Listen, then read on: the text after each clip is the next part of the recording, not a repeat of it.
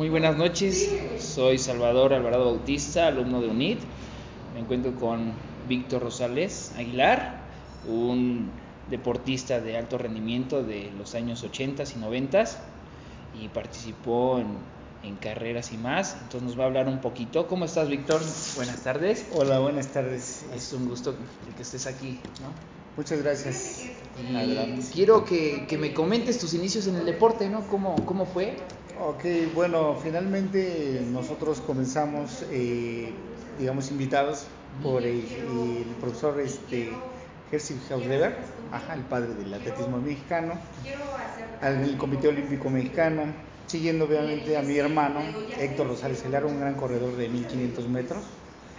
Este, nos invita a, a, participar en ese entonces nosotros como niños, ellos ya como adolescentes. Y este, comenzamos eh, en una de las grandes épocas de, del deporte, que es la época dorada del atletismo en México. Y digamos, eh, métodos que ellos utilizaban, tus entrenadores, ¿cuáles eran? Eh, bueno, no, ellos, ellos son de la escuela este, polaca, finalmente. Todos, todos los, los que estamos este, hablando de Hausleber, de Tadeusz Kepka, este, digamos, trajeron sus métodos este, desde lo que sería la, la, la antigua, la, ¿no? la antigua este, eh, Unión Soviética, que okay. finalmente ellos eran influenciados por esa parte. Traen a México ese, esa escuela que fue de Kepka en atletismo y Hausleber en caminata y la, la fomentan en, en uno de nuestros grandes maestros reconocidos que se llama Eladio Campos, uno de los mejores, yo creo para mí el mejor entrenador, no reconocido en México. ¿Y cómo fue o cómo te preparaste psicológicamente en el deporte cuando estabas ya para nivel de competición o qué fue tu motivación? O? Sí, bueno, en, en, ese entonces lo que eh, se manejaba mucho eh, era nuestra inocencia como deportistas, ¿no?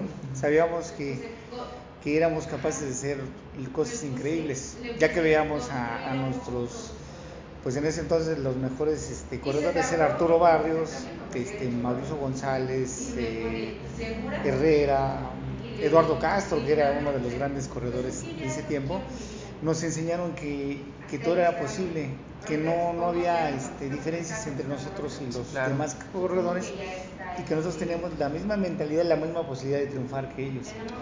Qué interesante. Y digamos, en toda tu temporada de competición, ¿hubo ese frustramiento o esa, esa baja de autoestima, de motivación? ¿O hubo un declive? Desde luego, finalmente cuando tú compites de alto rendimiento, este, te acostumbras a ganar. Finalmente tú los ves a ellos que ellos podían ganar todo. Claro. Este, a nivel mundial, inclusive récord mundial de, de Arturo Barrios. Entonces, este, pues uno se, se, acostumbra a ganar.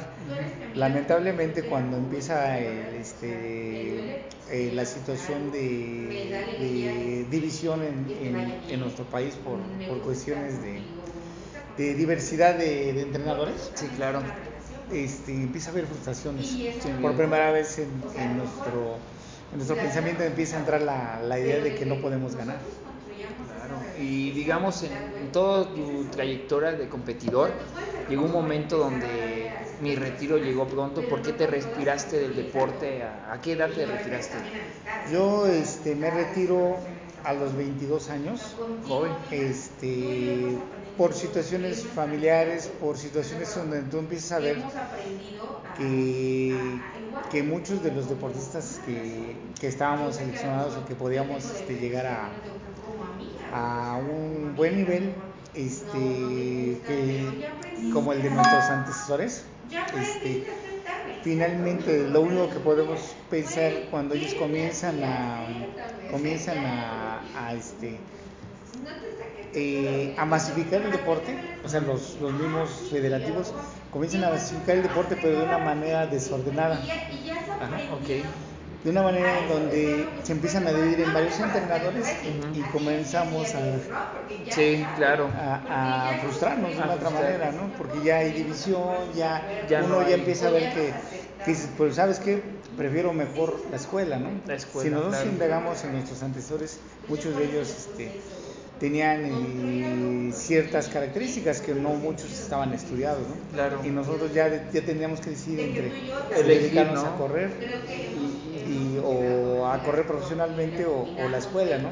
Claro. Y empieza a haber lesiones, digo, esa es una de las cosas que... Es como un triángulo, ¿no? Hay subidas y bajadas en donde ya llega un punto donde ya el retiro.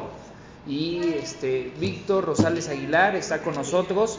Víctor, muchas gracias por tu entrevista. Fue muy breve. En otra ocasión, en otro canal, daremos una entrevista súper más larga, de más tiempo. Agradezco tu tiempo y tu espacio. Aquí estamos al pendiente. Muchas gracias y te agradezco mucho esta atención. No, gracias a ti. Y estamos al pendiente y que pasen una excelente noche. Hasta pronto. Igualmente, hasta luego.